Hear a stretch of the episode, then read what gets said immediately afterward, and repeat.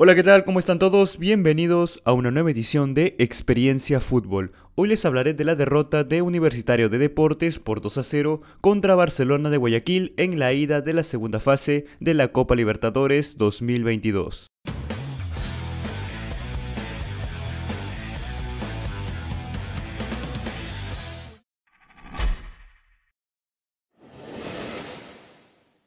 Se jugaron los partidos de ida de la segunda ronda de la Copa Libertadores 2022 y uno de los partidos pendientes fue el Barcelona de Ecuador contra Universitario de Deportes, que tuvo fecha el 23 de febrero del 2022 en el Estadio Monumental Banco Pichincha. El equipo crema encabezado por su nuevo técnico Álvaro Gutiérrez viajó hasta Guayaquil con la intención de sacar un buen resultado previo a su enfrentamiento en tierras peruanas. Pero antes de hablar del partido, hablemos de cómo llegaron ambos equipos a este cotejo. Universitario de Deportes comenzó la temporada 2022 de la mejor manera ganando y goleando por 3-0 en sus dos primeros partidos contra Cantolao y la Universidad San Martín de Porres. Sin embargo, el último partido previo a este duelo no pudo tener un resultado positivo. El equipo crema viajó hasta Lambayeque y cayó por 2-1 frente a Carlos Stein en el estadio César Flores Marigorda, un campo de juego que fue criticado por la altura de su césped y tildado de ser el causante de que Universitario saque un mal resultado contra los carlistas, debido a que el gras natural excedía en medidas a lo establecido por el reglamento. El reglamento dice, para los estadios con césped natural, la recomendación es que la altura del gras permanezca entre 20 y 25 milímetros, no pudiendo en principio exceder a 25 milímetros de altura, garantizando que la altura del césped sea la misma en toda su extensión. Ahora les digo, desde la pantalla de nuestros televisores se notaba que el césped del Marigorda excedía en esas medidas, y por eso mismo la pelota no circulaba como lo debería ser habitualmente, o se les complicaba la carrera a los jugadores. Si observas detenidamente, las zapatillas se hundían en el campo de juego. Por las dificultades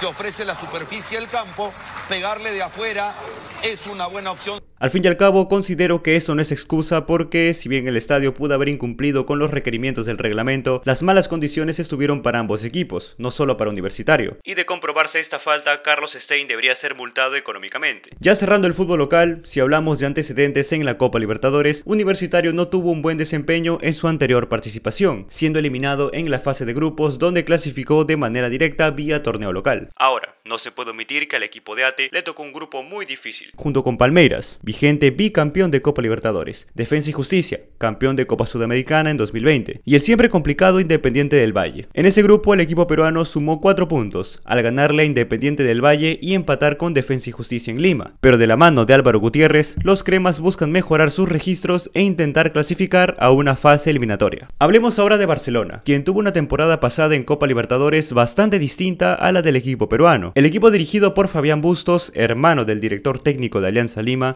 con su equipo a una semifinal continental después de 5 años en la edición del torneo pasado. No obstante, a Barcelona se le complicó la clasificación a la fase de grupos vía torneo local, obligándola a jugar la primera ronda previa donde necesitó una tanda de penales para vencer a Montevideo City, un equipo que participaba en la Libertadores por primera vez en su historia. Sin embargo, llega a este compromiso ante Universitario estando invictos en sus últimos 6 partidos oficiales, donde ganó 2 y empató 4, si consideramos resultados en 90 minutos. Y todos ellos registraron menos de 2.5 goles totales. También evitó la derrota en 5 de sus 6 presentaciones en casa en la anterior edición de este torneo, donde ganaron 4, empataron 1 y solo perdieron 1, siendo así el mejor equipo en condición de local. Independientemente de esto, la historia favorece a Barcelona para obtener un buen resultado, ya que nunca ha perdido un compromiso oficial como local ante rivales peruanos, porque ganó 7 y empató 4. Ya mencionada la previa, vamos con el desarrollo del partido. Pero antes de continuar, no olvides que si quieres formar parte de esta comunidad, puedes suscribirte de manera gratuita al canal y seguirnos en las cuentas de Spotify, Facebook, Instagram y Discord. Nos encuentras con el nombre de Experiencia Fútbol. Recuerda, si activas la campanita, YouTube también te avisará cuando hagamos un directo y así puedas venir a conversar con nosotros completamente en vivo. Ahora sí, vamos con el partido. El entrenador del equipo peruano, Álvaro Gutiérrez, mandó a la cancha un sistema 4-2-3-1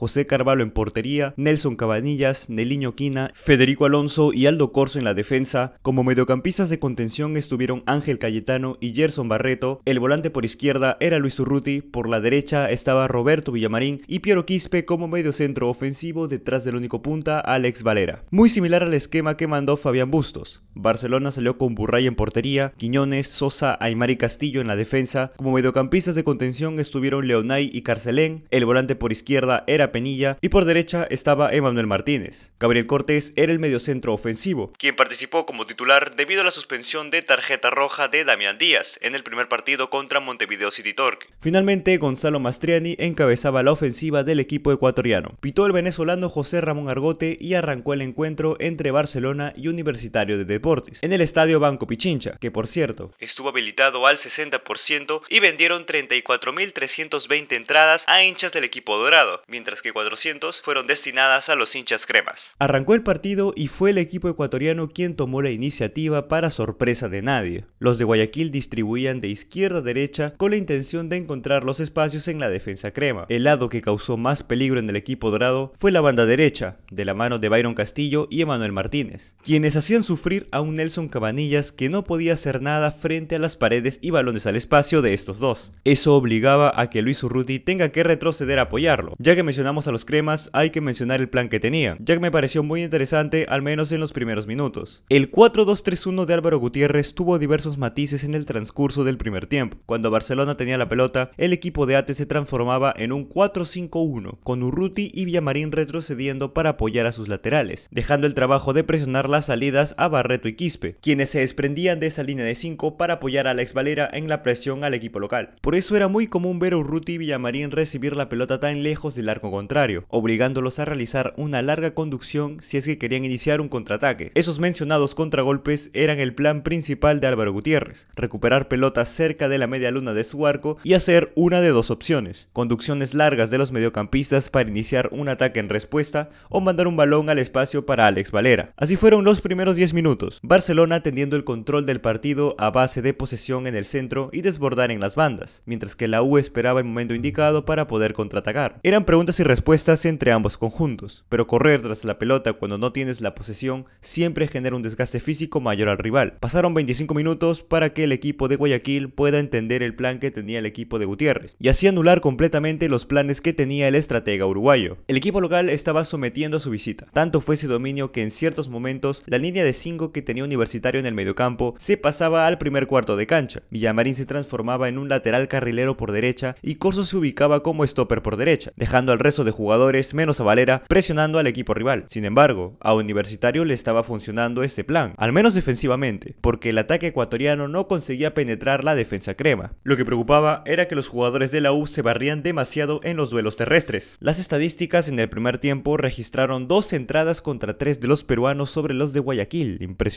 La barrida es un recurso que si se realiza en el momento preciso puede sacarte de un grave aprieto, pero a la vez es muy arriesgado, porque si llegas tarde al menos un segundo puede costarte incluso una expulsión. Es más, en el partido conté dos barridas que si demoraban un segundo más pudieron haberse convertido en penal. Pasaron 40 minutos desde el inicio del partido y Aldo Corso se ganó una tarjeta amarilla por protestar, ya que Barcelona no respetó que había un jugador del equipo contrario sentido, pero entre reclamo y reclamo pasaba el tiempo y Universitario se iba al descanso sin recibir un gol. Empezó el segundo tiempo y el plan de ambos equipos no había cambiado. Barcelona dominando y Universitario aprovechando las pelotas paradas como máxima oportunidad e intentando responder con balones largos a Alex Valer. Ahora, quiero hablar de Valera, quien para mí fue el mejor del equipo visitante. Pese a que las estadísticas marquen que de 8 duelos en el suelo solo ganó 2 y de que 10 aéreos solo ganó 3, lo que generaba Alex Valera en ataque para mí era importante, porque el delantero podía perder la disputa por el balón, pero a la vez incomodaba la recepción del defensa que competía contra él. Ese es el claro ejemplo de que pese a que los defensas puedan ganarle los duelos a tu delantero, si este jugador es audaz, inteligente y hábil, la segunda pelota puede ser aprovechada por tus compañeros. Por eso destaco mucho el trabajo de Valera en ese partido. Cerca del minuto 57 la hinchada local empezaba a impacientarse, pero poco después llegaría el primer tanto del encuentro. Fabián Bustos hizo su primera variante, Eric Castillo entró por Cortés, quien no pudo realizar un buen desempeño, y este mismo jugador que ingresó ganó una falta por la zona derecha de Universitario, generada por una barrida a destiempo de Federico Alonso, cual causa un tiro libre. Emanuel Martínez cobra y manda un balón al área que recibió Eric Castillo en el primer palo. Ni Barreto ni Carvalho pudieron despejar ese balón y Castillo cabecea anotando el primer tanto de la noche. Con los 11 adentro, ¿eh? Martínez cerrado.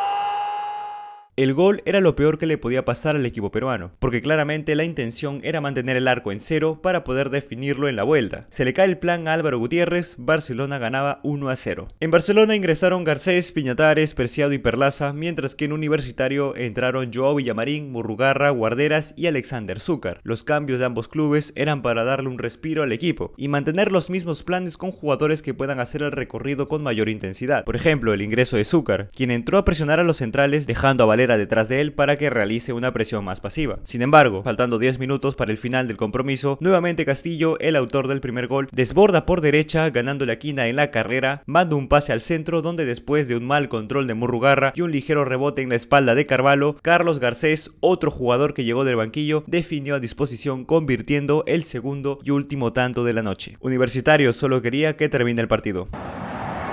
Esperame que vino muy bien preciado, se mete Castillo, centro lo tiene Garcés, gol.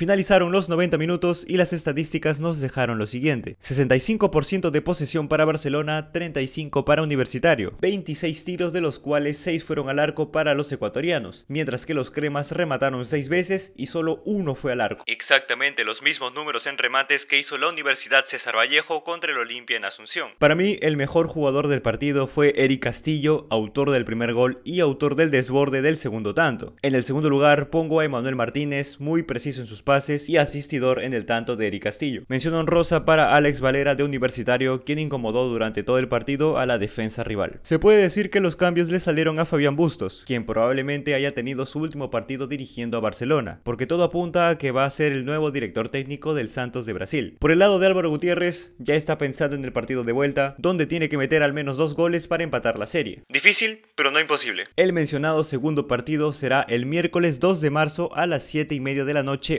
peruana, en el Estadio Nacional de Lima. Sí, escucharon bien. Universitario no podrá jugar en el Monumental, porque la Conmebol no le dio el visto bueno a la iluminación del estadio de Ate, así que la U definirá su futuro en la Copa Libertadores en el estadio de la Selección Nacional. En otros resultados, también por la segunda ronda de la Copa Libertadores, América Mineiro de Brasil cayó por 1-0 como local ante Guaraní de Paraguay con gol de José Colmán al minuto 91, impresionante. Recordemos que el ganador de esta llave será el rival del vencedor del duelo entre Barcelona y Universitario de Deportes. No olvides suscribirte, darle me gusta al video, comentar y compartirlo, porque eso nos ayudaría mucho a seguir creciendo. Síguenos en todas nuestras redes sociales que se encuentran en la descripción para que no te pierdas del nuevo contenido. Se despide con ustedes Juan Pablo Reina y nos veremos en un próximo video o directo. Hasta luego.